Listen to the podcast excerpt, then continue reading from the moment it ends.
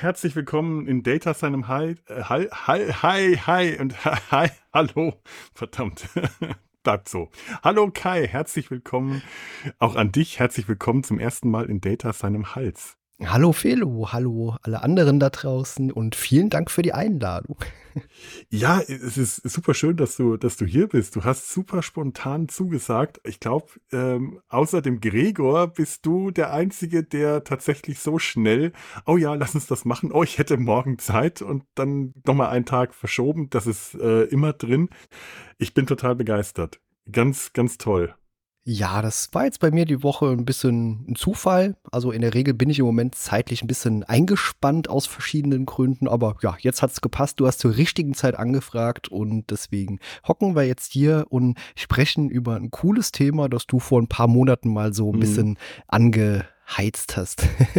ja, es ist ein Thema, das ich schon vor Jahren in diesen Podcast bringen wollte. Eine ganz besondere äh, ja, Star Trek-Episode ich hatte, das ist wirklich, wirklich Jahre her, ganz zu Anfang dieses Podcasts, auf irgendeiner Party mal mit einem der Partygäste sind wir im volltrunkenen Zustand äh, äh, übers Schwärmen und Begeistern äh, über The Next Generation gekommen. Und dann gab es diese eine Episode und wir waren beide so sicher, oh ja, die, die ist es. Und dann habe ich ihn eingeladen in den Podcast und oh ja, die machen wir. Und als ich ihn dann äh, ein paar Wochen später oder Monate, ich weiß es nicht mehr, gefragt hat, war er nüchtern und meinte, Oh, die schreckliche Folge, die ist doch so albern. Lass uns doch über was Ernsthaftes reden. Also ich kann dir sagen, ich bin jetzt heute nüchtern und finde dich auch nüchtern ganz toll. Ich hab da, ich war nüchtern wie betrunken davon überzeugt, dass das eine fantastische Folge ist. Es ist eine dieser äh, äh, Folgen, die für viele wahrscheinlich eher ein Guilty Pleasure ist. Sie gilt als eine der lustigsten, vielleicht auch albernsten Folgen. Es ist eine aus der frühen Zeit der Serie. So die ersten zwei Staffeln sind ja bei der Next Generation schon sehr speziell oder damals Raumschiff Enterprise das nächste Jahrhundert. Denn so haben wir es ja im Fernsehen gesehen.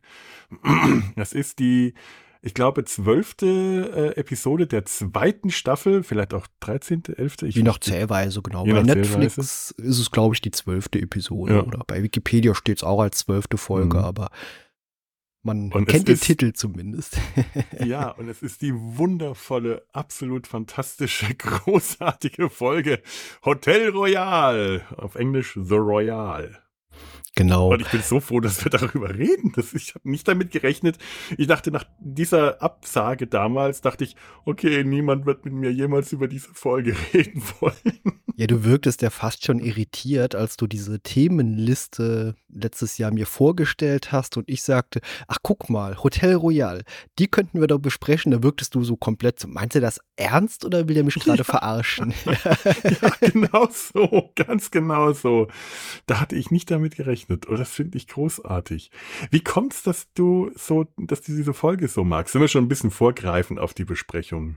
Das kann Vielleicht. ich dir sehr gerne erzählen, denn ich mag in TNG oder allgemein in Star Trek diese Episoden, die so ein mysteriöses Rätsel haben, das man vielleicht nicht unbedingt greifen kann. Da mag ich auch vielleicht noch so Episode wie Illusion oder Wirklichkeit erwähnen, wo dieser Nagilum äh, plötzlich da dieses Grinsen, äh, also dieses Gesicht auftaucht. Und das fand ich so ein bisschen spooky als man so von dieser schwarzen Blase irgendwie umgeben war und irgendwo nirgendwo mehr hinkam. Oder eben auch so Episoden wie die Überlebenden auf Rana 4. Das ist dieser komplett zerstörte Planet, bei dem dieses alte Ehepaar dort lebt und immer wieder ein mysteriöses Raumschiff ah. auftaucht, äh, auftaucht. Und äh, das sind so Episoden, bei denen es auch keine Vollendslösung oder Aufklärung am Ende gibt und trotzdem noch irgendwas Mysteriöses übrig bleibt. Und jetzt komme ich wieder zurück zu Hotel Royal, denn das tut ja genau das. Also es lässt uns am Ende trotzdem noch irgendwie was Mysteriöses da, über das man in so einem mhm. Podcast mhm. dann wunderbar philosophieren kann. Das stimmt, ja. Das ist tatsächlich nicht unbedingt der Grund, warum ich die Folge mag. Das ist mir jetzt erst wieder aufgefallen, dass sie tatsächlich was sehr Mysteriöses hat, als ich sie äh, gestern äh, nochmal ganz frisch angeschaut habe. Ich habe einfach eine unglaubliche Schwäche für diese etwas, ähm, ja, albernen Folgen, so kann man es schon nennen. Diese Folgen, die man nicht so richtig ernst nehmen kann, diese Folgen, die sehr leicht, lebig und flo locker, flockig daherkommen. Und äh, vor allem die, die Hauptfiguren in ein komplett anderes Umfeld setzen, in ein, ein äh, ja surreales Umfeld, in dem Fall ein Umfeld, das nicht zu dem Ton der Serie passt. In dem Fall ist es dieses äh, Las Vegas Hotel aus den 1980ern, wo diese drei Star Trek äh, Starfleet Offiziere wie wie Fremdkörper wirken das können, solche Folgen können ganz häufig Holodeck-Folgen, Episoden sein oder, äh, ich, ich, oder, oder Sachen wie die Robin Hood-Folge, in der Q äh, Picard und seine Mannschaften in den Sherwood Forest versetzt. Das sind immer Episoden, die, die ich äh, auch unter Umständen eher als Guilty Pleasure dann bezeichnen würde, aber mit denen habe ich immer einen ganz großen Heidenspaß, wenn ich die mir anschaue. Und Hotel Royal gehört da für mich ganz vorne mit dazu. Das ist eigentlich so die Parade-Episode äh, für mich. Also, also zumindest bei TNG. Die Episode eigentlich sehr nachvollziehbar, also auf eine Art und Weise nachvollziehbar, mhm. dass selbst das fortgeschrittene Schiff, die Enterprise, die Besatzung, die so eine wunderbare Technik, wie zum Beispiel auch das Holodeck hat, bei dem es ja immer mal wieder Fehlfunktionen gibt. Gott sei Dank ist das hier nicht so direkt der Fall, aber die plötzlich in so ein Umfeld gesetzt werden, das eben kein Holodeck ist, keine prinzipielle Illusion, die von ihnen erschaffen ist, sondern sage ich auch gleich in der Zusammenfassung nochmal, dass das eine fremdartige Illusion ist, mit der man erstmal so nichts anfangen kann und dann versuchen muss, wie auf einem Holodeck auch vielleicht eine Art Fall oder sowas zu lösen. Und mhm. das ist für mich auch keine richtige Comedy-Folge, auch wenn eben lustige oder absurde Dinge vorkommen. Denn irgendwie mag ich das einfach, dass man hier so dieses große Mysterium hat und das macht es für mich einfach zu so einer typischen Star Trek-Folge, wo man in unbekannte Welten reist und komische Dinge erlebt. Also es ist fast für mich schon wie eine TOS-Episode. Die hätte es da genauso geben können. ja, tatsächlich, das stimmt allerdings. Ähm, Moment, ich muss gerade mir was notieren, dass ich dich am Ende der Aufnahme äh, darf ich nicht vergessen, ähm, dich noch was zu fragen. Erinnere mich am Ende der Aufnahme, falls ich es vergesse, daran, dass ich dich Nein, ähm, ja, ja, es stimmt. Also bei TOS gab es diese typischen Episoden auch sehr. Und es ist ja gerade so, die ersten zwei Staffel, Staffeln TNG, The Next Generation, die erinnern mich immer sehr stark. Die haben von, von der ganzen äh, Tonalität, von vielen äh, Geschichten es sind, äh, erinnern Sie noch ganz stark an die alte Original, also die Original Series, an die alte Serie aus den 60ern.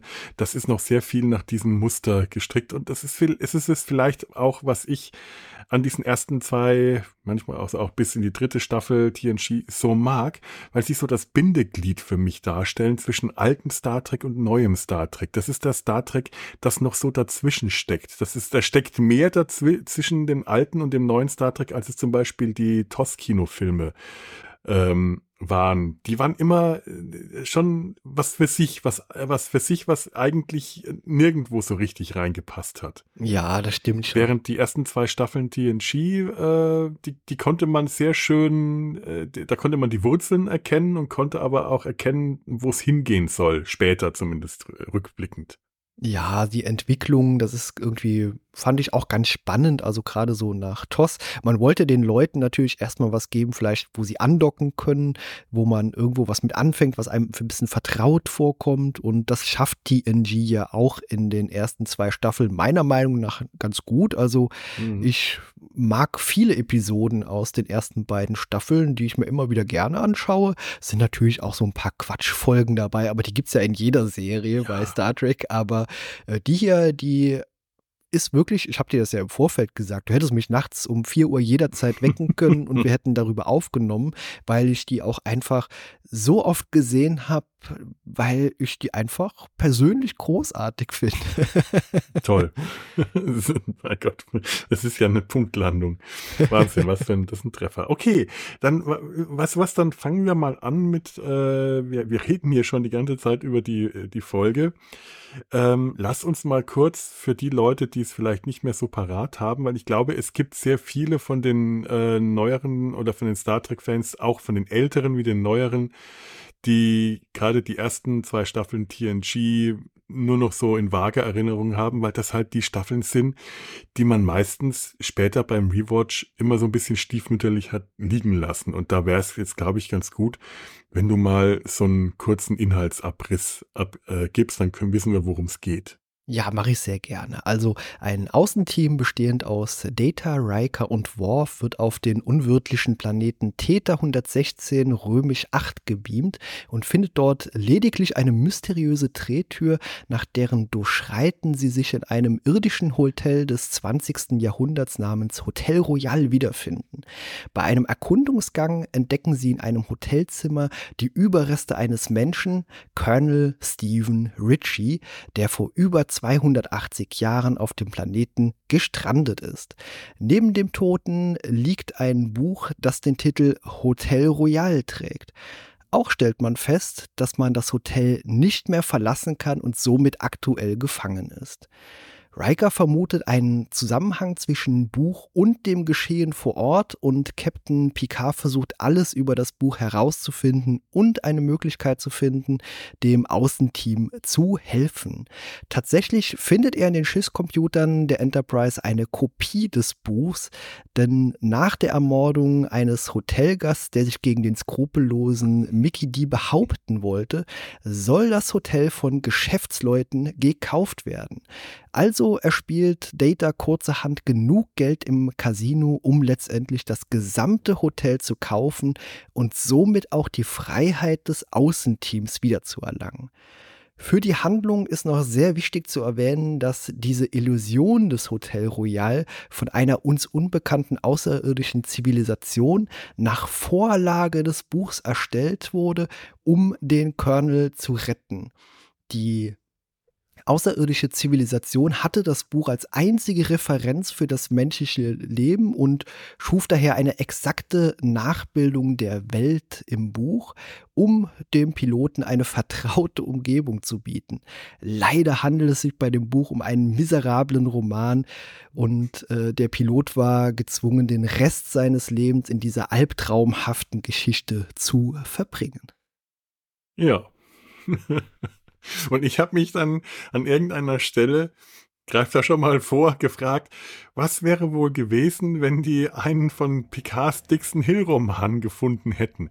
Dann hätte zumindest Picard Schwierigkeiten gehabt, so hochnäsig äh, auf die schlechte Qualität des, der Romanvorlage herabzublicken. Denn ich ja, glaube, zumindest Gab es einen Roman, in dem es irgendwie Nahrungsmittel gibt? Ich dir vor, die hätten jetzt das Kamasutra gefunden oder oh so und hätten da irgendwas, also was ganz abgedrehtes irgendwie erstellt. Also ich glaube mal, äh, den Pilot, äh, den hätte es auch schlimmer treffen können, auch wenn das natürlich ja. trotzdem irgendwie eine extrem gruselige Vorstellung ist. In Gott, stell dir vor, der hätte einen Stephen King-Roman dabei. oder sowas, ja. Oder sowas wie der Anhalter durch die Galaxis, dann hätte er zumindest Spaß gehabt, aber es wäre schwierig geworden für ihn. Ja, genau. Also, wie gesagt, letztendlich hat er es da, glaube ich, sogar noch gar nicht so schlimm getroffen. Er hat Zimmerservice gehabt, ihm wurden Nahrungsmittel angeboten und glücklicherweise, ich denke mal, klar, man hat dieses Casino, das ist mit Sicherheit auch nach ein paar Tagen langweilig, wenn man das immer und immer wieder durchlebt. Mit großer Aber Sicherheit. Man hat quasi auch seine Ruhe und ach, ich weiß nicht. Also ja, man hat nichts zu tun da, aber zum Überleben, auch wenn man nicht genau weiß, wie viele Jahre er dort tatsächlich dann verbracht hat, wie das erfährt man ja nicht so. Hatte ja, der nicht ein Tagebuch geschrieben, in dem das irgendwie stand? Äh, irgendwas 30 Jahre oder irgendwas? Oder bringe ich das gerade mit ähm, was anderem durcheinander? Also es gab dieses Tagebuch, aber da sollen auch nie so viele Einträge gewesen mhm. sein. Aber ich glaube, es wird nicht konkret genannt, wie lange er wirklich dort sich aufgehalten. Ja, das hat, hat mich an dem Tagebuch auch gewundert. Äh, Sie finden ja äh, in dem Hotelzimmer, ich greife da mal vor, ähm, finden Sie die, ja, verweste, mumifizierte Leiche von Colonel Ritchie. Äh, sieht ein bisschen aus wie aus der Geisterbahn. Und daneben zwei Bücher.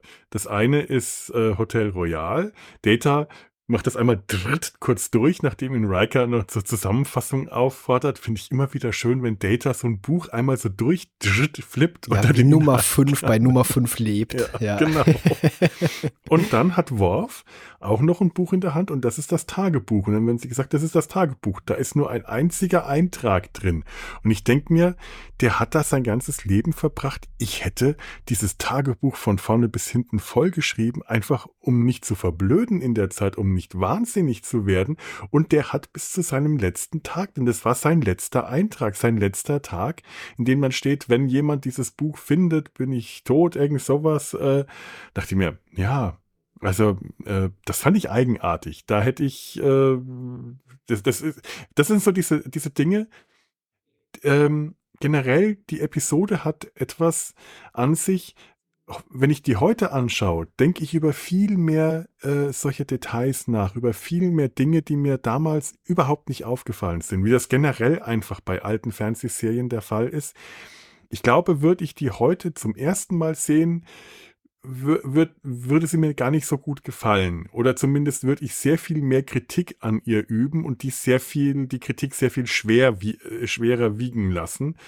Wenn das jetzt eine neu produzierte Folge wäre, die so in dieser Art erzählt würde, würde es mir gar nicht gefallen. Es ist tatsächlich ähm, vieles an der Folge, was sie für mich so toll macht, ist, dass ich sie damals 92 gesehen habe. Ich glaube 92 kam die raus wenn ich mich nicht richtig. Äh, ja, muss so um den Rahmen gewesen ich hab, sein. Ich habe ja. irgendwo, habe ich hier sogar. Äh, ja, genau, 89 kam sie in den USA und bei uns 92. Und wir waren dann noch früh dran. In Ungarn sehe ich gerade 28. Februar 1999. Uh, bisschen später, ja. Bisschen spät.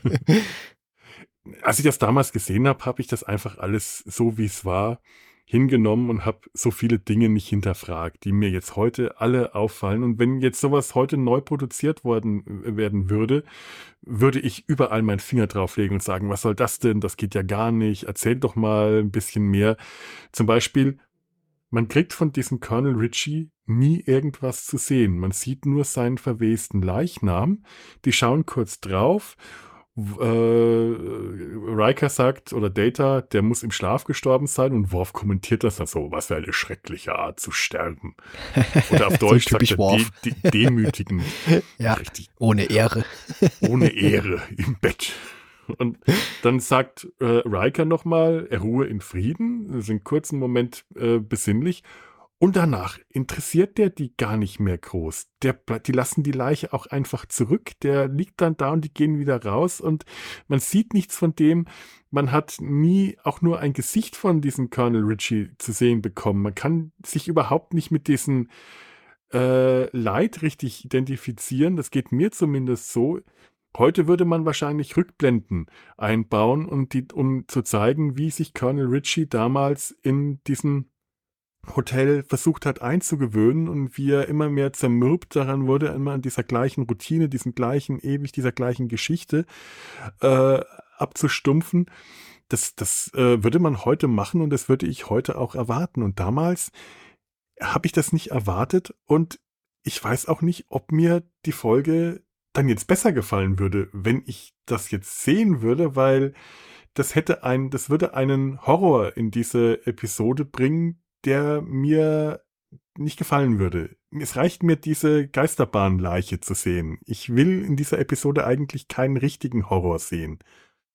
Ja, komischerweise geht mir das ganz anders als dir, denn wenn ich jetzt eine Rückblende hätte und quasi das Leben von dem Colonel so ein bisschen angesehen hätte, hätte das ja auch so ein bisschen was gehabt von untäglich grüßt das Murmeltier. Also mhm. er hat mhm. immer wieder denselben Tag erlebt und äh, hier ist es so, dass mir das den Zauber nehmen würde, einfach weil es für mich nachvollziehbar ist, dass eine Crew äh, dorthin kommt, diese Leiche findet und einfach tatsächlich überhaupt nichts über ihn erfährt erfährt, weil er eben in dem Tagebuch auch nichts von sich hinterlassen hat, auf das man ja. irgendwie Rückschlüsse ziehen könnte. Das macht es für mich eigentlich noch ein bisschen spooky dazu, weil es mir diesen Interpretationsspielraum bietet, den ich an solchen Episoden mag, um mir selbst in meinem Kopf diese Horrorvision vorzustellen, wie das gewesen sein muss, ohne es mhm. gezeigt zu bekommen.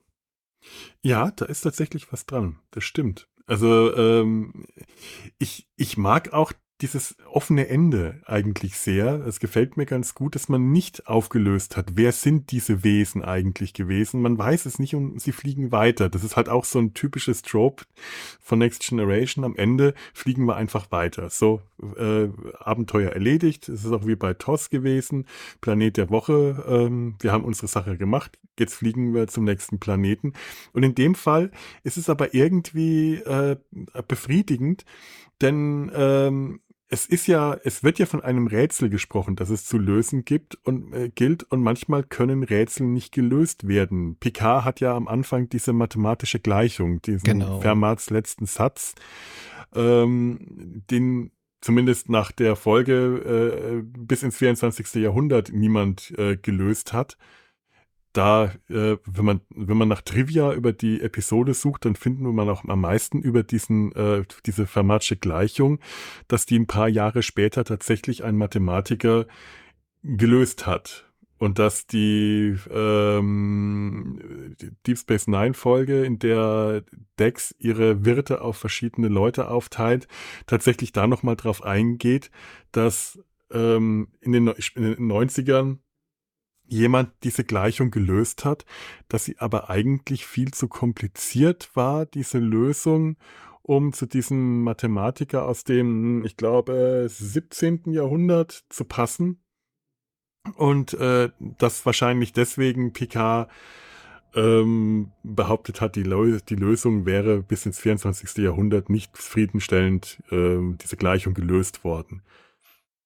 Ja, also das soll natürlich einfach so die Geschichte so ein bisschen natürlich mittragen. Also wir erfahren, ja. dass der äh, Colonel vor 283 Jahren schon verstorben ist. Also der lag schon eine ganze Weile darum. Und das, was wir da erleben, ist ja trotzdem eine ähm, da muss ja eine Technologie eingesetzt worden sein, die man auch jetzt 283 Jahre später noch nicht immer vollends mhm. erfassen kann. Also da wurde ja auch mit Umwelt gearbeitet auf diesem wirklich trostlosen Planeten, auf dem es nur irgendwelche äh, feindlichen Lebensbedingungen gibt und dann quasi so eine Art Blase, so eine Bubble entstanden ist, wo man diesem Piloten dann dieses Leben und dieses Hotel ebenso erbaut hat. Mhm. Und so gesehen ist das ja auch ein Rätsel, das auch am Ende nicht gelöst werden kann. Also das muss ja. eine extrem fortschrittliche Spezies sein, die aber auch, habe ich mir ein paar Gedanken gemacht, im Nebensatz wird auch erwähnt, dass dieses äh, fremdartige außerirdische Volk die Besatzung vergiftet und getötet haben soll. Das steht ja, glaube ich, auch in dem äh, mhm. äh, Tagebuch mit drin. Und da habe ich mich gefragt, wenn sie letztendlich den Colonel gerettet haben, hat dieses Volk das vielleicht gar nicht so absichtlich gemacht. Also vielleicht waren auch Forscher und Entdecker und äh, was auch immer. Also es ist einfach eine sehr, sehr spannende Ausgangslage, dann für uns in so einer Sci-Fi-Story uns versuchen zu erschließen, was das für eine Spezies gewesen sein könnte meine Vermutung sind ja Time Lords. Nachdem ich die Drehtür gesehen habe und mal dahinter dieses Riesenhotel dachte, das ist eine TARDIS, das ist doch ganz einfach. Das würde ja auch erklären, wie ein Mensch aus dem 20. Jahrhundert ins 24. Jahrhundert kommt. Nein. Ähm, aber tatsächlich ist es eigentlich genau das. Diese Fermatsche Gleichung ist genau ein Sinnbild für dieses Rätsel, das man nicht lösen kann. Für diese Technologie, die eigentlich viel zu weit schon ist, als dass man sie erfassen kann, genauso wie dieser mathematische Satz aus dem 17. Jahrhundert viel weiter ist, als man ihn eigentlich erfassen kann. Also diese, diese Trivia, die ich da jetzt erwähnt habe, die man im Internet findet, die geht halt meiner Meinung nach eine vollkommen falsche Richtung, weil es ist, wie du sagst, einfach ein Sinnbild für das Rätselhafte, für das Mysteriöse. Und es ist noch was anderes es zeigt, wie unglaublich intellektuell und kultiviert Picard ist, der in seiner Freizeit über so etwas nachphilosophiert. Und wenn dann am, Riker am Anfang zu ihm in den Ready Room kommt und Picard da sitzt, Hand, äh, äh, Kinn in, in der Hand und äh, über diese Gleichung philosophiert, und das siehst du an Rikers Gesicht, der äh, dem, dem ist das so ein bisschen, ja, der Captain ist mal wieder am, am, am Spinisieren, wie man bei uns in der Familie gesagt hat, wenn meine Omi äh, äh, ins, ins Philosophieren kam. Riker sagt dann auch, ja, ach, Mathematik, im Mathematikunterricht habe ich immer geträumt, auf einem Raumschiff zu sein. Und dann frage ich mich doch, hätte Riker wirklich von sowas harm, also im, im Matheunterricht von sowas harmlosem geträumt? Ich habe, ich weiß nicht. Also, äh, wie hätte Beckett Mariner jetzt geantwortet an seiner Stelle? Etwas weniger respektlos. Oder wie hätte zum Beispiel, weil ich das gerade äh, zurzeit sehe, äh, aus Misfits Nathan äh, geantwortet? Das wäre das komplette Gegenteil wahrscheinlich gewesen gewesen. Und äh, Riker hat bestimmt nicht von Raumschiffen geträumt. Er ist sich wahrscheinlich einfach nur zu peinlich gegenüber seinem extrem kultivierten Captain als, als Blödi dazustehen, wenn er sagt, ich habe von den, die, den Tiller Girls, den, den Kessler-Zwillingen geträumt. Im Matheunterricht. so, so habe ich dieses Gesicht irgendwie in dem Moment gelesen, das natürlich jetzt eher aus meinem eigenen Kopf kommt, als das, was äh, Jonathan Frakes da darstellen sollte. Aber es ist halt auffällig, PK ist kultiviert. Der ist ein kultivierter Mensch, während jetzt andere Captains sich mit äh, etwas weltlicheren Dingen beschäftigt hätten, muss Picard äh, hochtrabende philosophische, mathematische Betrachtungen anstellen, um zu zeigen, was für ein, was, was er so wie er so ist, was für ein Mensch er ist. Ja, er ist ja jetzt nicht unbedingt ein Mathematiker, aber wir wissen ja aus anderen Episoden, dass er durchaus gute Romane und eben mhm. auch Krimis mag, also die ja auch immer gerne mal wieder auf dem Holodeck stattfinden mhm. und er dann versucht, diese zu lösen. Also scheint sein Ziel einfach allgemein so die Rätsellösung zu sein. Und das passt auch irgendwie natürlich wiederum sehr gut äh, zu der Episode. Äh, wir erfahren ja auch, dass es eigentlich unmöglich gewesen sein kann, dass der Colonel überhaupt so weit geflogen mhm. ist. Also muss dieses außerirdische Volk, was auch immer Experimente gemacht hat oder durch ein Versehen ihn dorthin katapultiert, teleportiert oder wie auch immer das passiert ist. Aber das macht es ja für mich eben genauso mysteriös, wie ich die Folge mag, weil dieses Rätsel, egal ob das eine Gleichung ist oder einfach so, so ein Krimi-Fall, mhm. dass auch das nicht immer vollends gelöst werden kann.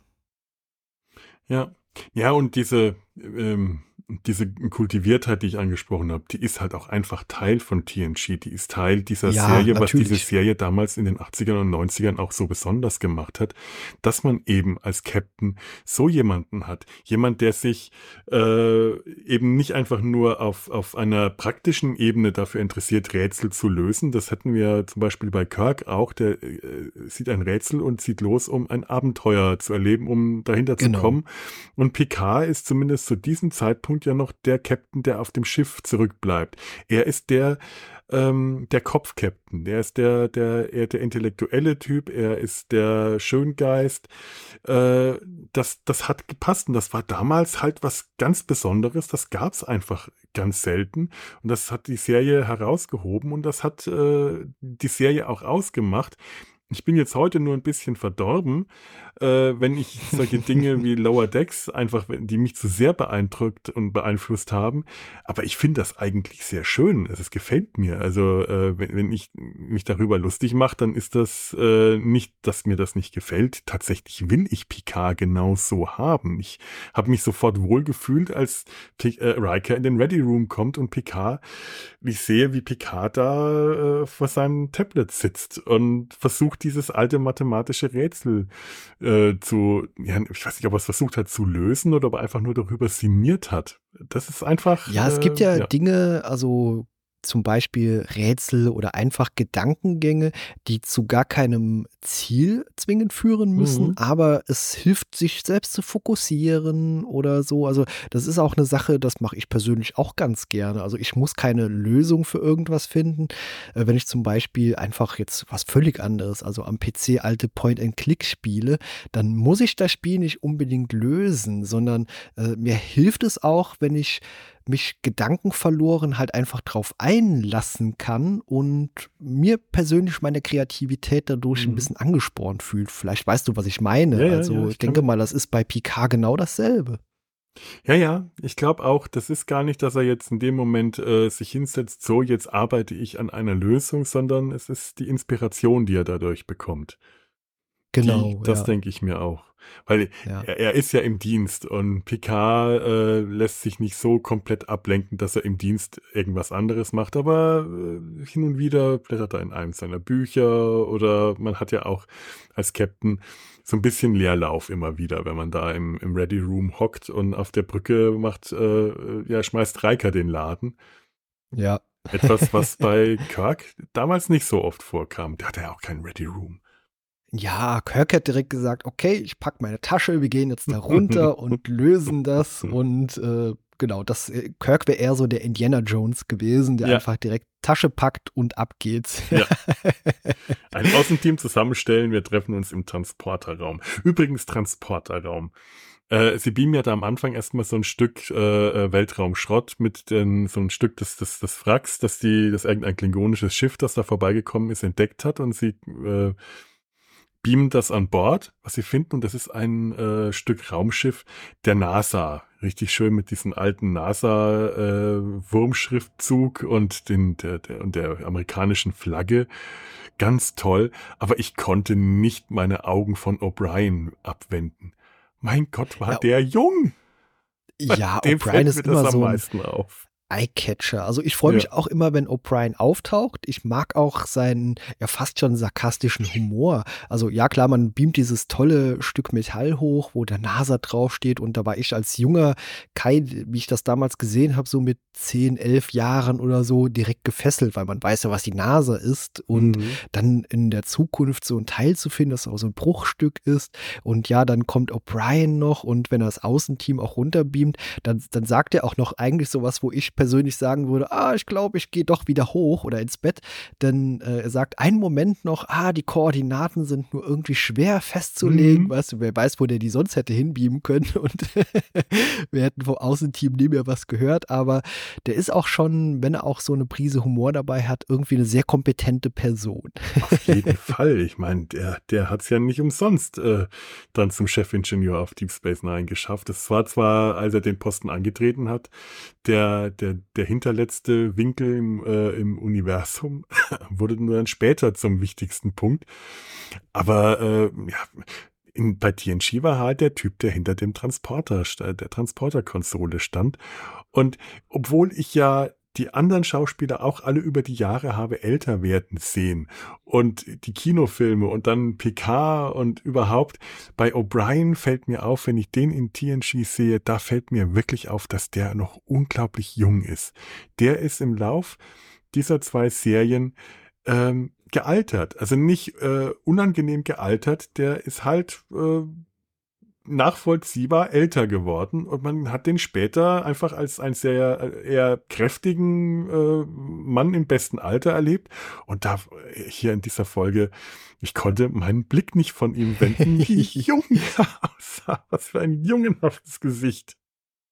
Ja, O'Brien hat sowohl innerhalb von seinem Charakter her eine Entwicklung als auch mhm. eine äußerliche Entwicklung, die plausibel nachvollziehbar ja. ist, dass er später dann auf Deep Space Nine dieser ja wirklich gereifte und höchst kompetente Chefingenieur, Schrägstrich Hausmeister geworden Hausmeister ist, der sich da immer um die Sachen kümmert, ja.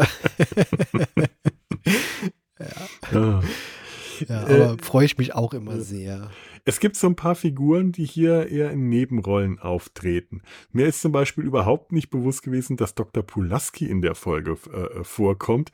Tut sie eigentlich auch nicht, bis auf eine Szene, in der sie bei PK im Besprechungszimmer sitzt und einen Satz sagt. Ich dachte mir, ja, und dafür äh, ist, äh, ähm, ich den Namen jetzt vergessen, äh, der Schauspielerin, die ist ja, äh, die hat ja einen Extra-Vertrag gehabt. Die war nicht wie die anderen normal unter Vertrag, sondern die war äh, hat extra. Und wenn die äh, in irgendeiner Folge auch nur eine Szene hatte, dann hat die dafür extra Gage, glaube ich, bekommen. Das hat die auch gerne raushängen lassen. Und dachte mir, ja, obwohl ich die, die Figur Dr. Pulaski sehr mag, ja, sie ist einfach eine sehr kompetente Ärztin. Bisschen ruppig, also fast Mhm. schon wie der Holodoc äh, später. Also die Schauspieler heißt na, äh, Diana äh, Maldor, ja, genau. Und ja, ich mag sie auch. Aber es ist auch immer wieder so, wenn ich die Folge sehe und sie sehe, dann denke ich auch, ach stimmt, das ist zweite Staffel. Zweite ja, das Staffel, ist ja, Pulaski, genau. Das erkennt man natürlich immer direkt. Ja. Früher, als ich das zum ersten Mal gesehen habe, ich war früher kein Fan von Pulaski. Die fand ich immer so ein bisschen, ja, die hat Haare auf den Zähnen, die ist immer so ein bisschen äh, garstig gefühlt und prinzipiell würde man so jemanden als P Hausarzt vielleicht gar nicht haben wollen. Heutzutage hat sich das irgendwie umgekehrt. Äh, ja, sie ist ein bisschen ruppig, also ein bisschen ja, so kernig, aber letztendlich trotzdem irgendwie eine tolle Ärztin. So wird sie Ja. auch immer für mich dargestellt, sehr kompetent. Ja, das stimmt. Und ich, ich hatte ja damals einen ein Crush on Crusher. Ich war ja, also ich, ich war definitiv ein Dr. Crusher-Fan, deswegen mochte ich damals Dr. Pulaski.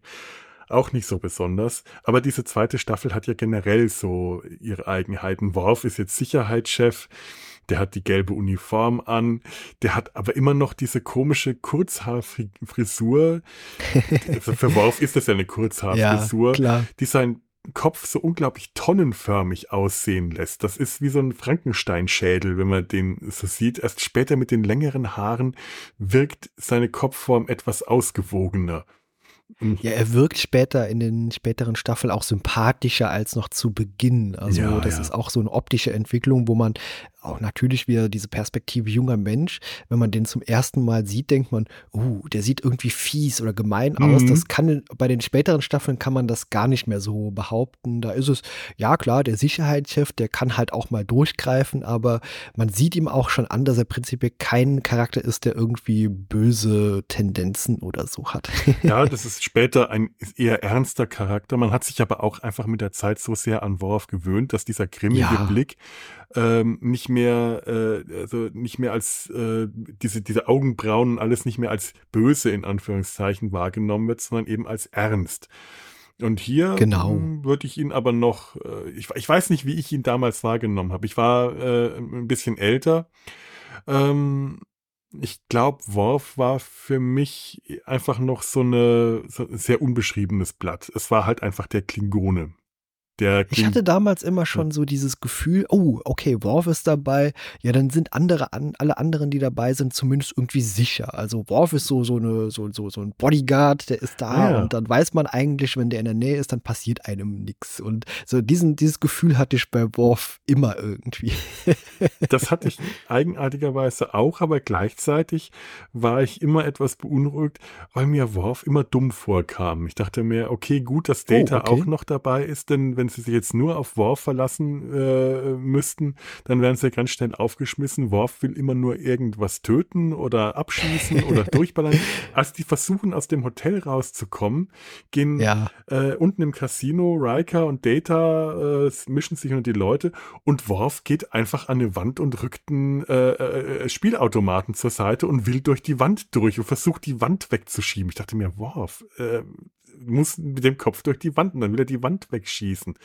Ich weiß auch nicht, Ja. wieso er ausgerechnet auf diese Wand kam, aber der Klingone will halt einfach durch die Wand durch. Das ist schon so eine typische Worf-Nummer aus dem, der Anfang, dem Anfang der Serie.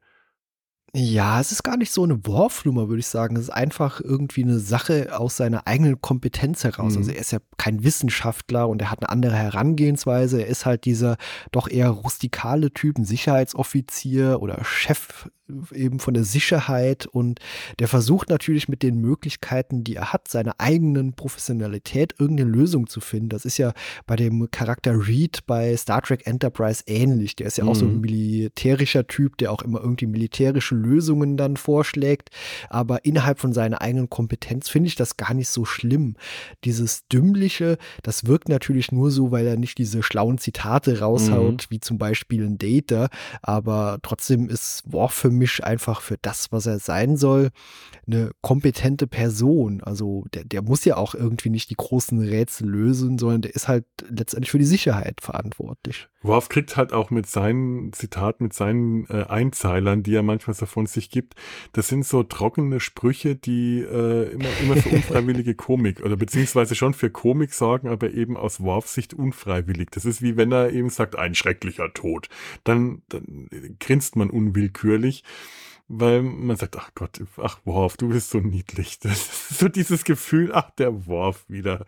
Ähm, ja, das macht aber auch die Klingonen so sympathisch, mhm. weil ja, die leben für Ehre und was gibt Schlimmeres, als einfach im Schlaf einzuschlafen, also einzuschlafen und nicht mehr wach zu werden, einfach tot.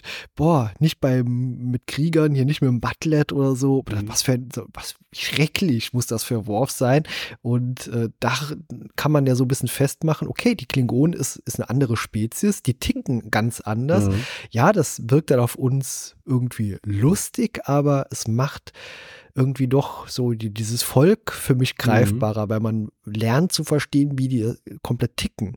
Es ist aber auch so in der Folge, man sieht, wie Data mit Neuem konfrontiert wird, mit Neuem Altem, also mit diesem äh, äh, Spielcasino-Betrieb des 20. Ja. Jahrhunderts. Und wir sehen aber auch an wenigstens einer Stelle, wie Worf mit etwas Altem aus dieser Zeit konfrontiert wird, nämlich mit dem Telefon. Und Worf wirkt so ein bisschen wie die Sesamstraßen Marsmenschen. ja, das und ma, ma, ma, ma, bring, bring. Der, der wirkt, äh, der wirkt unbeholfen und unfreiwillig komisch, wie er dann diesen Hörer in die Hand nimmt und dann guckt, sich den Hörer anschaut und fragt, jemand fragt, ob wir Zimmerservice wünschen. Während Data äh, in seiner naiven Unschuld äh, wissbegierig und lernbegierig wirkt. Der hat auch eine, äh, der, ist, der hat auch eine ganz eigene Komik. Data ist auch hier definitiv einer zu den, der komischen Figuren. Also der bringt sehr viel Humor in die Serie rein.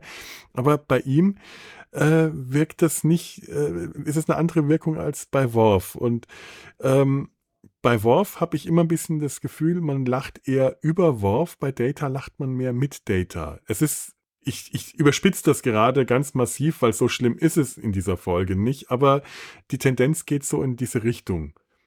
Was ja. nicht bedeutet, dass ich die Worf-Szenen nicht jedes Mal genieße, wenn ich ihn sehe. Ich äh, bin, bin dann auch, so sehr ärgere ich mich auch nicht darüber, dass ich nicht trotzdem auch über Worf lachen kann und mich dann jetzt nicht schuldig fühlt deswegen.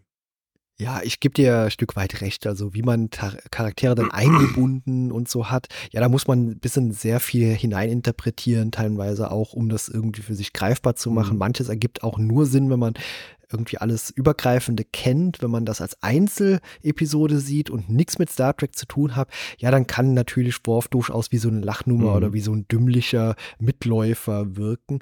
Aber hier in der Folge habe ich auch ein ganz anderes, teilweise Logikproblem, äh, bei dem ich immer wieder anecke. Und das ist mir jetzt auch aufgefallen, denn wir sehen ja Data auch, wie er das Buch liest, so auf diese Nummer 5 Art, mhm. wie eben schon erwähnt. Mhm. Aber letztendlich brauchst trotzdem einen Picard an Bord der Enterprise, der sich das Buch auch durchliest und Lösungsansätze vorschlägt, obwohl Data das ja eigentlich auch weiß, was passiert und vielleicht mit seinem ja doch fortschrittenden Gehirn äh, das hätte hätte sehr viel schneller analysieren können möglich. Und Riker ist ja auch nicht der Dümmste. Der, ist, der wirkt zwar die ganze Zeit enorm amüsiert. Man hat so das Gefühl, Riker ist der Einzige, der eigentlich so einen Casino-Betrieb kennt. Vielleicht hat er ja mal irgendwas auf dem Holodeck gespielt oder er kennt Casinos von Raumstationen, die sich wahrscheinlich so sehr nicht verändert haben. Also es wirkt, als ob Riker die ganze Zeit eigentlich weiß, was los ist und er sich heimlich darüber amüsiert, dass sich seine beiden Kollegen äh, so etwas, etwas ungeschickt benehmen. Aber Riker ist ja durchaus ein fähiger, kompetenter Offizier. Der hätte auch von alleine dahinter kommen können. Aber äh, es zeigt halt auch ähm, diese zwei ähm, Stationen, diese zwei Positionen. Da ist das Außenteam, das ist unten auf dem Planeten und da ist oben auf dem Schiff, da ist Picard, da sitzt Diana Troy mit ihm, das sind Jordi und Wesley, die da ähm, ihre, die Technikspielereien machen, ihre Magie äh, äh, spielen lassen, um, um Verbindung herzustellen. Und immer wieder ganz wundervoll zuzuschauen, wie Jordi und Wesley nebeneinander sitzen und auf der Tastatur diese Tastfelder ja, bedienen. Dinge tun. Ja, das genau. Ist, da, das ist wie auf der Klaviatur spielen. Gerade Will Wheaton, den, den, ich, allein diese Szene könnte ich mir immer wieder anschauen, nur um die, die Handbewegung von Will Wheaton, die, wie, der tanzt, seine Hände tanzen über dieses, diese, äh, diese, diese Fläche. Das ist ganz toll. Aber es zeigt halt auch, dass Picard nicht einfach nur an Bord bleibt und zurückbleibt, sondern dass er wichtig ist. Während das bei TOS damals so war, da ist der Captain mit runter und alles Wichtige ist unten passiert und oben eigentlich nur, wenn die Enterprise angegriffen wurde oder so, um zu zeigen, dass Scotty oder Sulu oder wer immer das Kommando hat, auch noch was machen darf und meistens ja. ähm, aufgeschmissen war ohne den Captain. Ja, das löst man natürlich hier ganz gut, dass man trotzdem eben so diesen Picard an Bord der Enterprise hat, der das Ganze ja, nachdem man die Kommunikation wiederhergestellt hat, auch wie so eine Art Hörspiel miterlebt. Mhm. Also der, der lauscht ja, er sieht nichts, aber es ist wirklich wie so Hörspielscham. Und ein paar Auffälligkeiten noch, die mir so, ja, auch erstmalig so richtig aufgefallen sind. Äh, in diesem Roman gibt es ja auch unwichtige Personen, also wie so eine Art Statisten. Und da fand ich sehr faszinierend, dass die auch scheinbar innerhalb von diesem Casino gar nicht irgendwie angesprochen werden können. Es gibt ja Leute, die reagieren einfach überhaupt nicht auf das Außenteam. Also da gibt es ja diese Omi, die gerade mhm. an diesem einarmigen Bandit äh, zieht und so, die befragen ja auch noch andere Leute, die quasi für die Handlung gar keine Rolle spielen von dem Buch. Und mit denen kann man auch nicht interagieren. Und ich stelle mir auch vor, dass das auch Colonel Ritchie nicht gekonnt hat.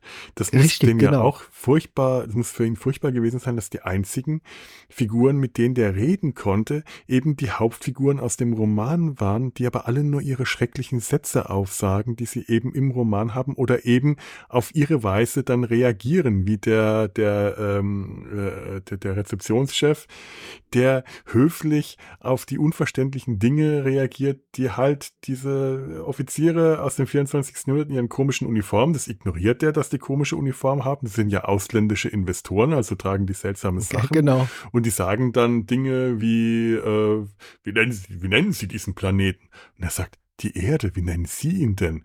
Ähm, wie heißt dann der Planet? Ich vergesse das immer. Der Planet heißt oder wird benannt als Theta 116 mhm. römisch 8. Ja, wir nennen ihn Theta und so weiter. Und der sagt dann nur, ah, charmant. Und das finde ich so schön, weil es halt so eine Antwort ist, die dieser, diese Figur geben würde, höflich zu den Gästen zu sein, aber ein Gespräch kann man mit dem nicht führen. Das ist unmöglich und das muss für Colonel Ritchie wirklich die Hölle gewesen sein. Weil der konnte sich mit niemandem austauschen. Das, das ja. Die sind alle äh, in ihren stereotypen Rollen verfangen. Ich, äh, also, ist kein schönes Leben. Selbst wenn er überlebt hat, ähm, ich, ich, ich musste da an, ähm, irgendwo habe ich das äh, aufgeschnappt an 2001, das Ende von 2001 Odyssee im Weltall denken. Auch hier haben wir eine ähm, fortgeschrittene äh, Alien-Spezies, die einen Menschen äh, ja in einem vertrauten Umfeld äh, alt werden lässt und stirbt. Das Ende, wenn der Astronaut da in seinem Zimmer liegt und, und äh, im Bett alt wird und stirbt das ist auch so ein bisschen, das ist gruselig einfach.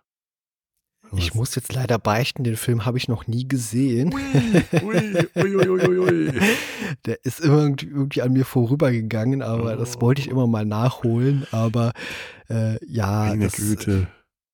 Es ist irgendwie schon aber auch auffällig, finde ich auch ein bisschen schade, dass man nicht auch nur am Rande mal erwähnt hat, dass sich die Figuren dort eigentlich auch verhalten wie Holodeck-Figuren. Also das ist ja da auch ganz häufig mhm. so, dass die nicht richtig interagieren oder weil sie halt nur im Hintergrund Statisten sind, dass sie auf nicht auf einen irgendwie, ja, dass, dass man da einfach nichts mitmachen kann. Also die reagieren quasi nicht. Und dass man das auch nicht mal erwähnt hat, dass das eigentlich wie so ein Holodeck funktioniert, also wie so ein Programm, das programmiert wurde. Und das ist ja letztendlich auch so. Das haben diese fortgeschrittene Spezies, hat das dort in irgendeiner Form programmiert, hat das dort so hinterlassen. Also muss das ja auch so eine Art fortschrittliches Holodeck sein, bei dem das so abläuft. ich Ja, aber man, man äh, ähm, es ist, ähm, es ist eigentlich interessant. Später ist das Holodeck so allgegenwärtig in, in allen Serien, dass ähm, die Möglichkeit, dass es sich um Holographien handelt, gar nicht erwähnt wird. Mhm. Das genau, ist mir. Weil man ja. scannt ja auch mit dem Tricorder und hm, ich habe ja keine Lebenszeichen. Ich habe da irgendwie Empfang mhm. da gar nichts. Ja. Tja, schade. So wie eine Projektion. Ja, es, es hätte, äh, äh, naja gut, äh, es ist halt auch alles sehr massiv. Worf kommt nicht durch die, durch die Wand durch. Und wie auch du nicht sagst, mit dem Phaser. Auch nicht mit dem ja. Phaser. Und wie gesagt, es gibt Essen. Er hat äh, Essen bekommen. Das war jetzt also auch nicht ja. einfach eine Illusion, die, die, äh, äh, die diese Spezies für ihn da erschaffen hat. Für Colonel Ritchie. Colonel Ritchie ist da versorgt worden. Also der lebt da ja auch sicher in, auf einem total unwirtlichen Planeten, auf dem Leben überhaupt nicht möglich ist, gibt es da diese eine kleine Blase, auf der dies, in der dieses äh, Habitat für ihn erschaffen wurde. Und das ist ja auch schon faszinierend, der Moment, wenn das Außenteam da runterbeamt. Wir haben es ja vorhin erwähnt, äh, O'Brien sagt, es ist ganz schön schwierig, die Koordinaten zu finden. Und vorher stellen sie ja auch fest, was da eigentlich für Lebensumstände leben. Da hätte, man, äh, äh, später wird gesagt, wenn wir diese Blase zerstören, das ist dann der Moment, wenn äh, äh, äh Dr. Pulaski mit dabei ist, dann äh, und da sagt ihnen PK äh, über, über äh, Kommunikator, ja, wir suchen nach einer Möglichkeit, wir können diese Blase zerstören. Dann meint Data, ja, aber dann würde sofort die Ammoniak-Atmosphäre ähm, Atmosphäre, eindringen und wir hätten maximal zwölf Sekunden Zeit zu überleben. Und ich glaube, Pulaski ist dann einfach da, um zu bestätigen, ja, ich könnte sie wiederbeleben, aber das wäre ja doch eher letzter Ausweg. Ja. Aber faszinierend ist, dass sie einfach runterbeamen, dass sie keine Schutzanzüge und nichts dabei haben, also einfach auf diese äh, doch relative Unsicherheit hin, dass diese Anzeigen, die Jordi am Anfang liest, dass die stimmen, dass man dort, wo man hinbeamt, tatsächlich überleben kann. Und wenn sie dann da runterbeamen, dann kommen sie in so einem schwarzen Nichtraum an, es halt so ganz, es hat so eine komische Akustik, das ist nicht wirklich ein Hall, aber es ist wie in einem Raum und über ihnen, sie sagen dann so, in knapp einem Kilometer sieht man diese grünen Schwaden vorbeiziehen, wie, wie abgeschnitten. Ja. Und dann sehen sie diese Drehtür, auch diese im schwarzen Nichts, das ist so herrlich surreal, das hat mich damals schon fasziniert äh, und das finde ich heute immer noch faszinierend, dieser Moment, wenn das Außenteam runterbeamt und wir sehen diese Szene ja auch nur noch einmal später am Ende der Folge, wenn sie es schaffen, das Hotel wieder zu verlassen. Ja, als junger Mensch sieht man das und ja, man findet erst was von der NASA, dann beamt man da runter, wie auch eben schon mal gesagt, O'Brien äh, sagt auch nochmal, ja, ist auch schwierig irgendwie Koordinaten zu erfassen, deswegen auch nochmal Thema vielleicht Raumanzüge eher anziehen, wenn man zum ersten Mal runterbeamt, damit das nicht irgendwie so paar hundert Meter mhm. außerhalb der Blase landet versehentlich, aber äh, letztendlich, ja, man hat diese Erwartungshaltung, jetzt kommt irgendwas Fantastisches, man beamt da runter. Und was findet man davor? Einfach nur eine, wie sie es selber nennen, antike Drehtür. Und das hat so was Gruseliges, Mysteriöses auch, weil das ist halt was völlig anderes, als man da vielleicht ursprünglich erwartet hat, dass da einfach so eine Drehtür im Nichts steht. ja, vor allem, sie, sie äh, sind ja davon ausgegangen, dass sie da ein, ein, eine Struktur vorfinden, ein Gebäude, Genau. Ähm, Data sagt auch, das Gebäude ist da, aber wir können es nicht sehen. Und erst in dem Moment, wo sie durch die Drehtür reinkommen, befinden sie sich im Inneren des Gebäudes, können es aber nicht mehr verlassen, sie versuchen sie ja dann später und da ist gar kein großer Effekt dabei. Sie gehen einfach durch die Drehtür nach draußen und kommen durch die gleiche Drehtür wieder rein.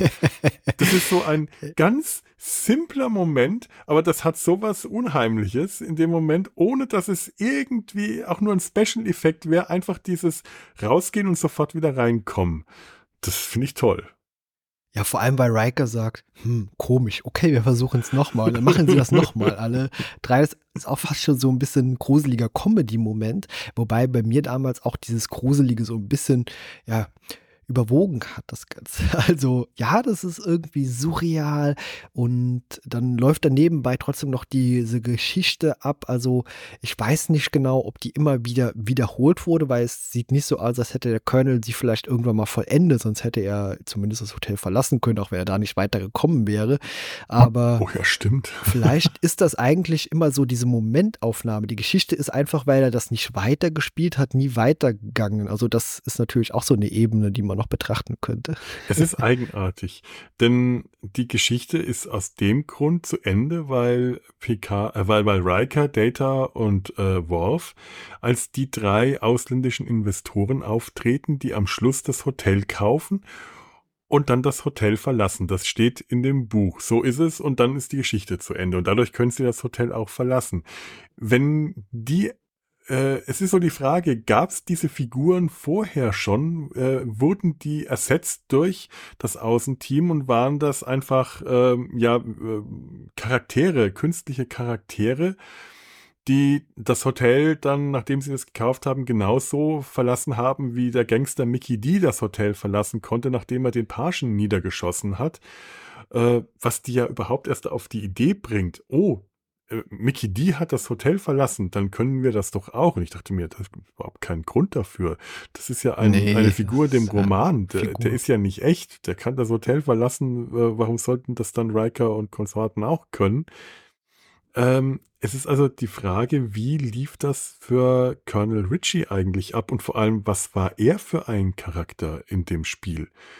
Hat er auch irgendeine Rolle einer Figur eingenommen oder war er einfach nur er selber? Ja, das erfahren wir nicht so richtig. Mhm. Also, das ist natürlich so ein bisschen mysteriös. Man Vielleicht hat er es ja auch versucht, das, den Roman zu lösen, indem er selber irgendwie versucht hat, irgendwie das Geld zu erspielen. Das schafft Data ja letztendlich auch nur, weil er quasi ein bisschen mogelt und die Würfel so ein bisschen quetscht, damit die immer wieder dieselben äh, Würfelzahlen irgendwie, damit die Würfel immer gleich fallen. Mhm. Aber das ist ja eine Sache, da konnte ja der, der arme Colonel nicht machen. also vielleicht hat er das irgendwie geschafft und hat dann am Ende doch wieder immer alles verloren und hat einfach irgendwann aufgegeben. Also ich denke mal, das wäre ja so eine nachvollziehbare Herangehensweise vielleicht, dass man das so versucht. Vor allem, er hat ja nichts zu tun. Er hat nur dieses eine Buch, Hotel Royal, und wenn er sein Zimmer verlässt, ist er quasi Bestandteil dieses Buchs. Also egal, wo er hinschaut oder was er tun kann, er hat immer nur dieses, dieses Buch irgendwie oh. vor Augen. Also das ist ja einfach auf so vielen Ebenen gruselig. Absolut. Boah, das, äh, also äh, wirklich, das wird immer mehr, immer schlimmer, die Vorstellung, was da passiert ist.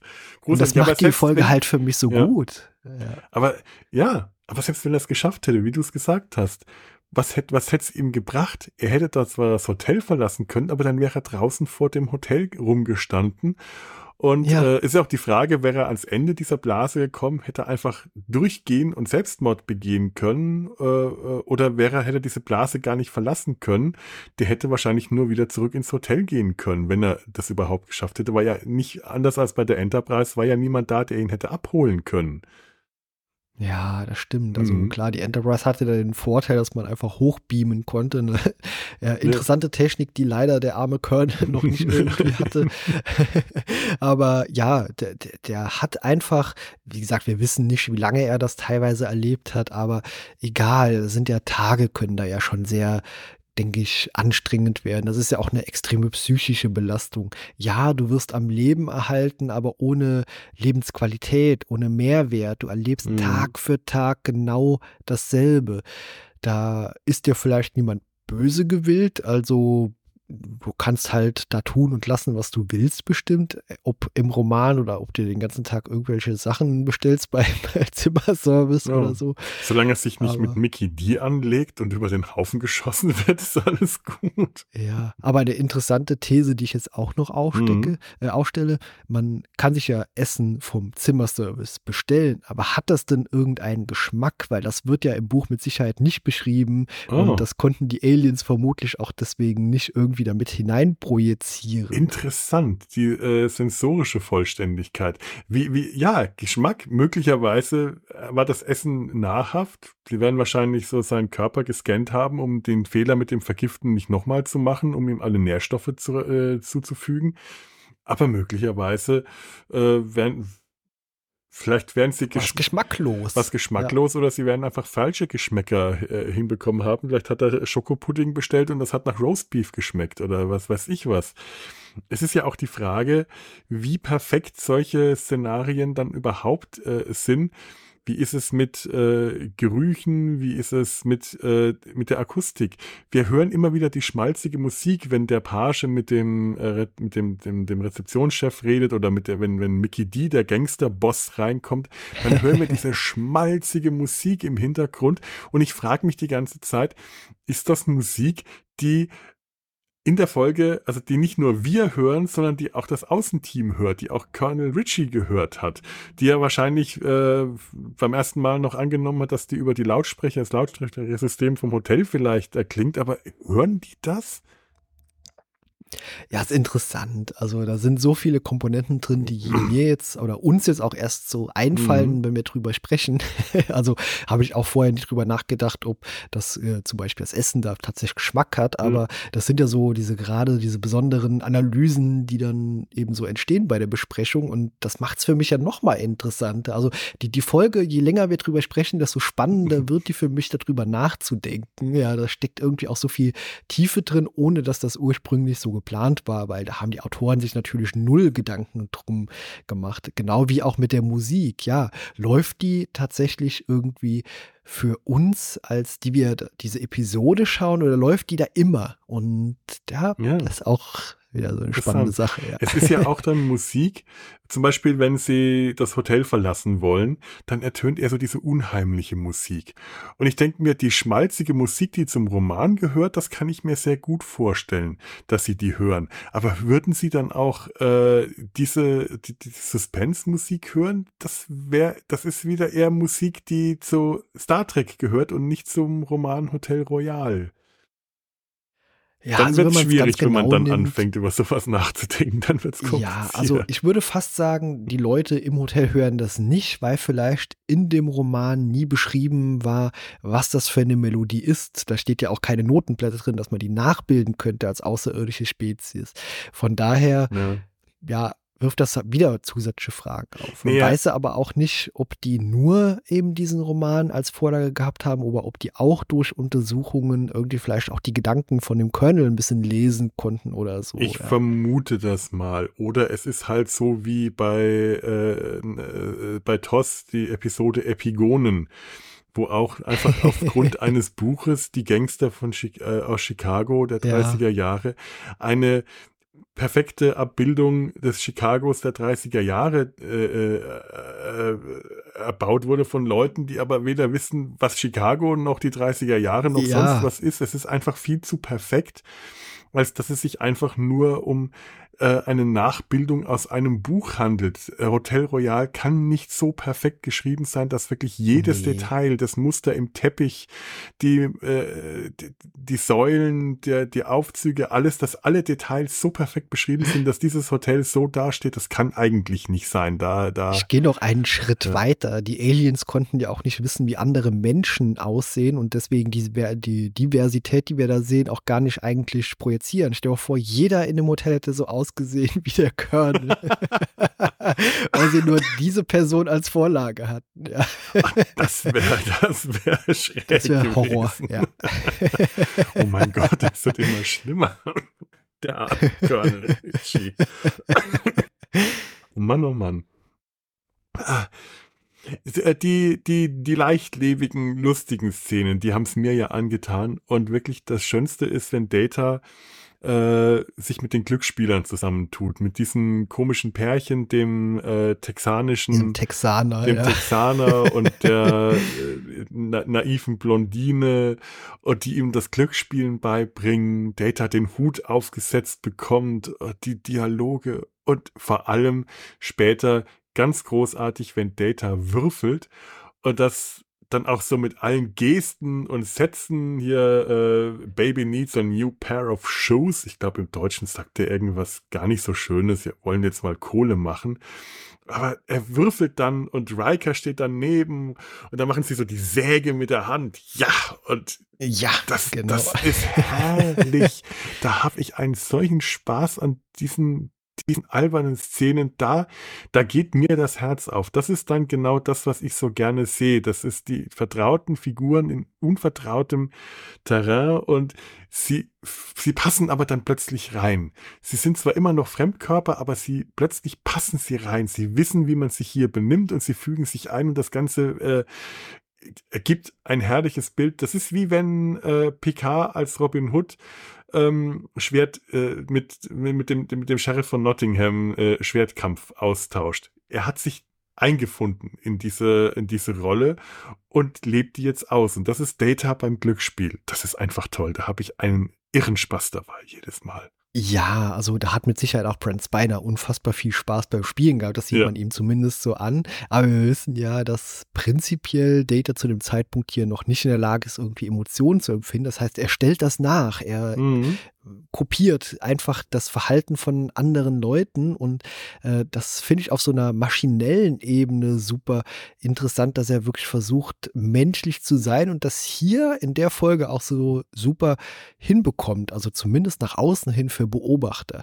Und äh, interessant fand ich auch so diese Szene, als man ihm sagt, was das für ein Spiel da ist überhaupt und gesagt wird, ja, das Blackjack und Data das von seinen, also die Spielregeln von seinem integrierten mhm. Speicher mhm. quasi so abruft erstmal, damit er die, ah, okay, er hat einen Moment gebraucht, um das irgendwie zu finden in seinen äh, Speicher, aber das ist auch irgendwie so, so eine spannende Szene, dass Data auch so diese ja, Person ist, die auch wie Picard die, diese PDF von diesem Buch oder sowas aus dem Schiffscomputer so aus sich her abrufen kann. Also hat irgendjemand das bei Data ja auch mal einprogrammiert, die Spielregeln. Interessant, ja gut, Data hat auch ein, unendlich, ein, ein nahezu unendlich oder unendlich wirkendes äh, internes äh, Speicherrepertoire der kann alles Mögliche abrufen. Das ist auch, hat auch so ein, immer wieder so ein wiederkehrendes Thema.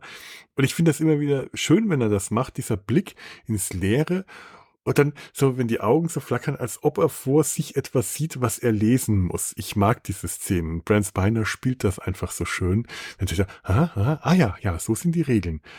Und ich finde es schön, ich find's, dass diese Regeln äh, immerhin bis ins 24. Jahrhundert überlebt haben. Viele Dinge, äh, bei vielen Dingen sind sie ja gerade in den ersten zwei Staffeln äh, merkt man ja, wie sie noch fremdeln, wenn, wenn sie beispielsweise über die Sprache diese seltsame Sprache sprechen, diese ausgestorbene Sprache namens Französisch. Dann hat immer das Gefühl, in den ersten paar Staffeln waren sie einfach noch nicht sicher, was vom 20. Jahrhundert hat es bis ins 24. Jahrhundert geschafft. Und man freut sich dann immer, wenn es, wenn sowas wie Blackjack tatsächlich zumindest in die Datenbank noch geschafft hat. Ja, also da einfach mal von technischer Seite kurz ranzugehen, da hatte ich nämlich auch mal eine interessante Auffälligkeit bei das wissen jetzt vielleicht nicht alle, die das hier hören, aber ich habe halt beruflich prinzipiell mit IT zu tun und es wurde in der Episode, glaub, wem gehört Data, auch mal die Speicherkapazität von Datas ja. positronischem Hirn genannt und das wurde, glaube ich, wenn ich es richtig in Erinnerung habe, mit etwa 800 Milliarden Bits bezeichnet. Das sind aber umgerechnet leider nur 93 Gigabyte, also aus der heutigen Perspektive gar nicht so viel. Also muss Datas Gehirn zumindest eine gute Kompression haben, um da möglichst viele Daten unterzubekommen. Okay, eine neue, eine neue Metaebene in diesem Podcast. Ja, so technisch basiert waren wir bisher alle noch nicht. Sehr schön. Ja, ich, ich mag sowas, ja. Aber äh, wie gesagt, Speicherkapazität ist nicht alles. Es hängt auch davon ab, in welcher Größe oder was halt eben abgespeichert wird. Wie gesagt, Thema Datenkompression. Sehr schön. Data kann gut komprimieren, ja. Ja. so, ich schaue jetzt gerade mal auf meine Notizen, die ich mir gerade so gemacht habe. So viel habe ich gar nicht mehr. Ja, du wolltest mich noch was fragen. Ja, das kann ich am Schluss nach der äh, äh okay. na, bei, bei, der Verabschiedung machen. Das, äh, äh, was habe ich ja noch stehen? Es war eine dunkle, stürmische Nacht. Da musste ich sofort an Snoopy denken. Das ist, wenn Picard den Roman anfängt. Es war eine dunkle, stürmische Nacht und er kein sehr vielversprechender Romananfang. Das ist ein, ähm, das ist, das ist ein, ein bekannter Romananfang. Leider habe ich mir nicht notiert, ähm, von wem. Vielleicht hätte ich es machen sollen. Aber äh, sehr, sehr oft zitiert vor allem von Snoopy. Wenn Snoopy auf seiner Hundehütte sitzt und äh, mit seiner kleinen Reiseschreibmaschine den großen Beagle-Roman schreibt, dann fängt er immer mit diesen Worten an, es war eine dunkle und stürmische Nacht. Meistens kommt dann äh, Lucy äh, vorbei und äh, ist als Literaturkritiker vernichtend. Und ich ist mir früher nie aufgefallen, wie äh, das, das geht so drüber weg. Auch solche Momente, wenn Picard sagt, äh, rätselhafter und rätselhafter, curiouser and curiouser, was ich damals nicht kannte, aber das ist ein Zitat aus Alice im Wunderland. Es scheint also ähm, so ein bisschen literarisch hin und wieder gewor äh, äh, geworden zu sein in dieser Folge. Und das ist, wenn, ja, wenn Picard Curiouser und Curiouser sagt, dann wirft ihm Data auch so einen fasziniert, äh, verwunderten Blick zu, der im Deutschen keinen großen Sinn macht, weil Picard einfach nur, das ist irgendwie sehr rätselhaft oder irgend sowas in der Art sagt. Das sind manchmal ja. die, die deutschen Übersetzungen wieder, äh, da ist wieder ein bisschen verloren gegangen. Das ist so eine Folge, die ich mir gern auf Deutsch anschaue, die ich mir aber auch sehr gerne auf Englisch anschaue. Ich kenne die englischen Stimmen ja mittlerweile sehr gut, aber natürlich ist das etwas, was mir auf Deutsch sehr viel vertrauter ist. Das ist das ist ja auch für mich äh, weniger äh, Star Trek The Next Generation, das ist Raumschiff Enterprise das nächste Jahrhundert. Und dann schaue ich Da sagst du was Tolles, ja. ja. Da schwingt auch sehr viel Nostalgie mhm. mit. Also, wenn ich so mich zurückerinnere, wie ich die Folge damals gesehen habe, dann vermutlich auf, ja, damals im Elternhaus, auf dem Sofa irgendwie mittags oder so, wann auch immer ich die gesehen habe, irgendwie im Nachmittags- oder Abendprogramm, ich weiß gar nicht mehr, wie es genau lief, aber äh, ja, vermutlich auch nicht alleine geguckt, sondern mit den Eltern zusammen und dann kommt ja noch so ein warmes Gefühl irgendwie noch dazu, dass man vielleicht als Erstgucker jetzt heutzutage gar nicht so nachvollziehen kann, wenn man, ja, aber jeder weiß, man hat Erinnerungen von früher und vermutlich auch so an Episoden, an Filme oder so und da ist das ja durchaus irgendwie auch ein schönes Gefühl für mich eben auch mhm. immer wieder mich zurückzuerinnern dann. Ja. Ja, das, äh, ja, das kann man einfach jetzt mal auch, das können wir jetzt auch so als, als, als Schlusswort gewissermaßen machen, denn das ist tatsächlich einfach das Schönste an dieser Episode, dass sie mich auch in diese Zeit zurückbringt. 92, äh, da war ich noch auf der Schule, aber war wahrscheinlich äh, Februar 92 dürfte ich mich gerade also langsam an den Gedanken ans Abi, äh, mich aufs Abi vorzubereiten. Also so diesen einen halben Nachmittag, den ich für meine Abiturprüfungen dann gelernt habe. Äh, die waren im Mai, glaube ich. Zu der Zeit hatte ich also noch Zeit, fernzusehen.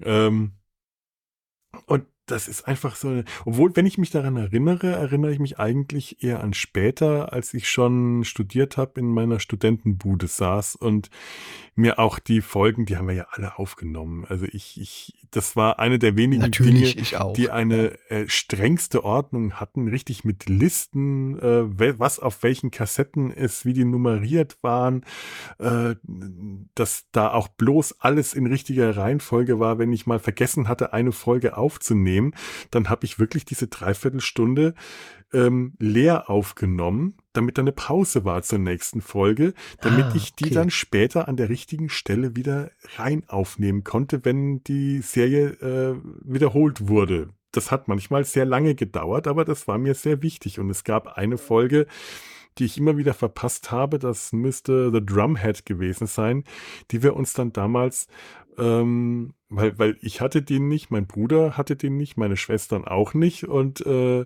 wir haben dann zusammengelegt und haben uns die Videokassette, das war uns einfach zu teuer, Kaufvideokassetten zu kaufen, die haben wir uns dann gekauft auf Englisch.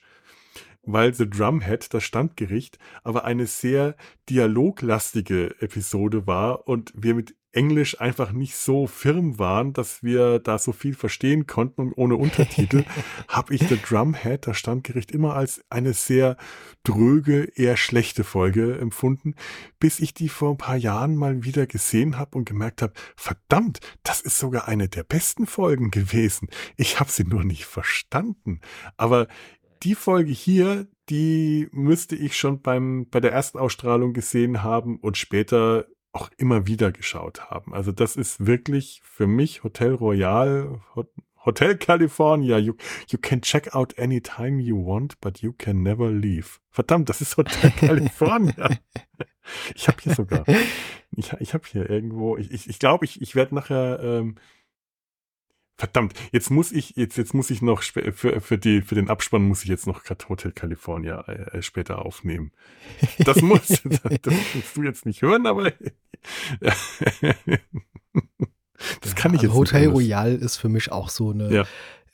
einfach so eine tolle Episode. Natürlich gehört die nicht zu den besten Star Trek Episoden. Die ist bei mir auch nicht in der Top 5 der besten Episoden drin, aber in meiner Top 5 der Herzensepisoden. Ja. Weißt du, wo man einfach ja, okay, ich will jetzt gar nichts so anspruchsvolles, ich will jetzt einfach eine leichte Kost mich so berieseln lassen und vor allem mit den Ebenen, die wir jetzt noch irgendwie da hinein interpretiert haben in diese Geschichte, wurde das für mich doch noch mal irgendwie eine Aufwertung. Also ja. irgendwie fand ich die damals super und ich finde sie auch heute noch großartig. Du sagst gerade leichte Kost und berieseln. Das klingt immer so ein bisschen, äh, das, das klingt heute immer so ein bisschen äh, flach und schal und das finde ich gar nicht, weil ich finde ja Eskapismus nee, ist eine nee. ganz großartige Sache, weil ich mein Gott, ja. das Leben ist ernst und kompliziert genug und es ist einfach schön, dass es mal so eine, äh, sich so, so, ein, so ein Stück Fernsehen anzuschauen, wo die Probleme nicht ernst sind. sind sie, sie sind ja eigentlich in einer sehr ernsten und sehr bedrohlichen Situation. Situation. Sie könnten da Monate oder Jahre oder den Rest ihres Lebens festsitzen, wenn sie Pech haben und dann nie wieder rauskommen äh, Data über Jahrhunderte möglicherweise, während die anderen ja, irgendwann äh, einen natürlichen Tod äh, im Bett sterben. Verworf, furchtbare Vorstellung. Der arme Wurf. Der arme ja. Wurf. Aber äh, diese, diese, Ernst, diese, diese Schwere, diese Schwere der Situation, die spürt man nicht, sondern es ist immer noch verspielt und leicht und locker. Das ist dieses locker-flockige, was ich an der Episode so mag. Es ist eher ein skurriles Rätsel, es ist eine skurrile äh, Geschichte und es steht eigentlich für mich gar nicht, es stand nie außer Frage, dass sie da irgendwann wieder rauskommen. Es ist auch nicht so inszeniert, nee. als ob sie da nie wieder rauskommen. Zum einen wusste man ja, die Serie muss weitergehen. Das ist ja sowieso immer bei äh, solchen Geschichten so, aber man, man blendet das aus, wenn es richtig inszeniert ist. Dann nimmt man ja natürlich auch die Spannung mit, oh mein Gott, kommen die da, wie, wie kommen die da wieder raus und so. Und hier ist das eigentlich gar nicht in Frage gestellt. Es ist eine leichte, äh, es ist auf eine angenehme Weise eine leichte Unterhaltung, einfach weil dieses Problem nicht so äh, schwer inszeniert und präsentiert wird, wie es auch möglich gewesen wäre, wie man das heute zum Beispiel definitiv machen würde. Und das ist es, was ich eben an dieser Episode so mag. Das ist auch dieser Nostalgiefaktor. Hier hat man das nicht gebraucht. Das ist ein ganz ja. anderer Anspruch. Ja, es gibt ja auch andere von diesen Episoden, diesen Mystery-Folgen, wie ich sie gerne nenne, die deutlich bedrohlicher in der Ausstrahlung sind. Mhm. Aber das hier ist wirklich irgendwie die ganze Zeit, man weiß, eigentlich sind die nicht in Gefahr. Es ist ihnen ja auch niemand so persönlich böse gewillt dort, sondern man hat eigentlich ein Rätsel und daraus will man entkommen. Und das ist irgendwie wirklich eine Folge, bei der ich genau das am Ende bekommen, nämlich leichte Kost, ohne mich zu stressen oder eben ja unter Spannung zu versetzen. ja. So, und damit denke ich, sind wir jetzt auch am Ende unserer Besprechung angekommen und jetzt werde ich dir diese Frage stellen.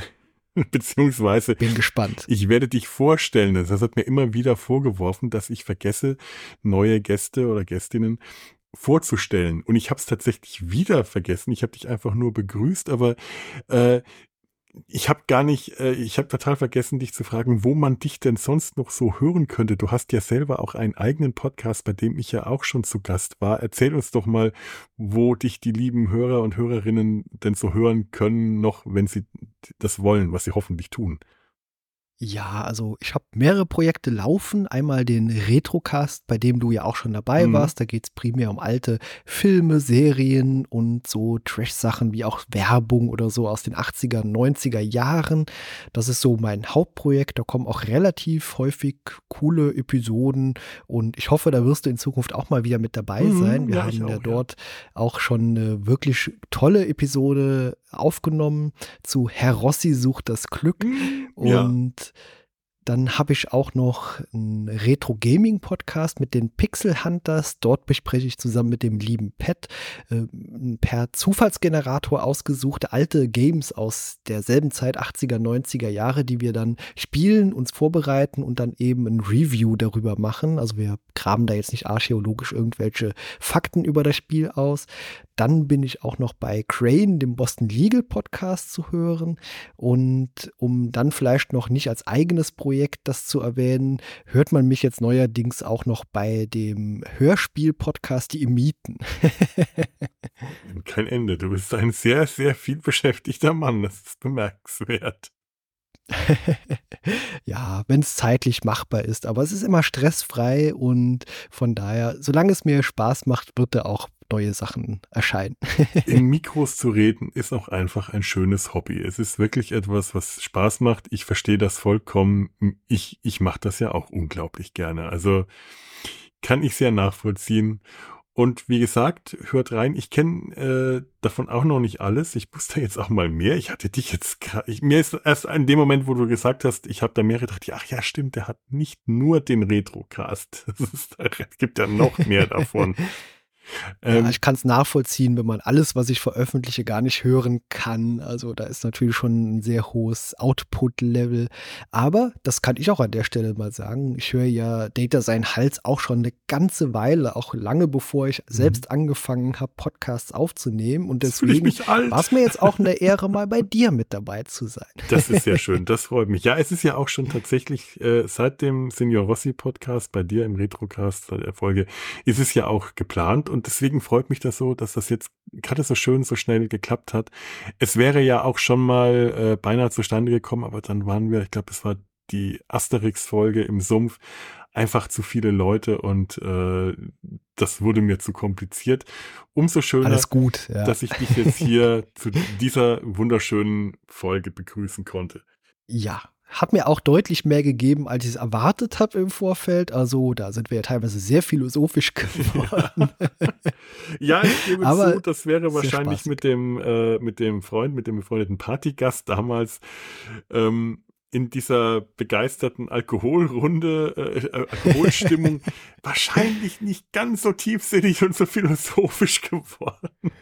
Ich gebe zu, da war jetzt heute, glaube ich, mehr rauszuholen. So, bevor ich jetzt wieder zu ersticken anfange, möchte ich mich dann äh, auch einfach bei unseren lieben Zuhörers verabschieden und bedanken fürs Zuhören. Wenn ihr Lust habt, hinterlasst uns Kommentare www.data-sein-hals.de oder eine E-Mail an kontakt@data-sein-hals.de. Haben wir eine E-Mail bekommen? Ich glaube nicht. Warum schaue ich das immer erst dann nach, wenn ich Es wäre sehr gruselig geworden, passend zur Folge, wenn du jetzt schon ein Feedback zu dieser Folge gehabt hättest, das wir noch gar nicht ausgestrahlt. bei, dem, bei dem, was wir hier so kriegen äh, an, an E-Mail, würde mich das auch nicht wundern. Da, da kommt irgendwie nur noch, nur noch Spam und äh, kryptisches Zeug rein. Egal. ähm, Postkarten nehme ich auch immer noch gerne. Und ich möchte mich nochmal, äh, während, während wir das aufnehmen, habe ich aus meiner schönen neuen äh, Tea. Earl Grey Hot Tasse mit diesem diese Anmutung mit dem äh, TNG Enterprise ähm, äh, Bildschirmoberflächen getrunken und nochmal an den äh, lieben Hörer oder was eine Hörerin äh, bedanken, der oder die mir das geschenkt hat. Der Eine L-Cast-Tasse. Ja, Mhm. wunderbar. sehr passend. Und der, der, leider ist der Earl Grey im Laufe des Podcasts nicht mehr hot, sondern nur noch lauwarm geworden. Trotzdem sehr schön. Ähm, ja, das war's und ähm, damit ähm, verabschieden wir uns jetzt. Ich glaube, habe ich irgendwas vergessen? Nein. In dem Sinne, lebt flott und in Frieden. Macht's gut. Tschüss. Tschüss.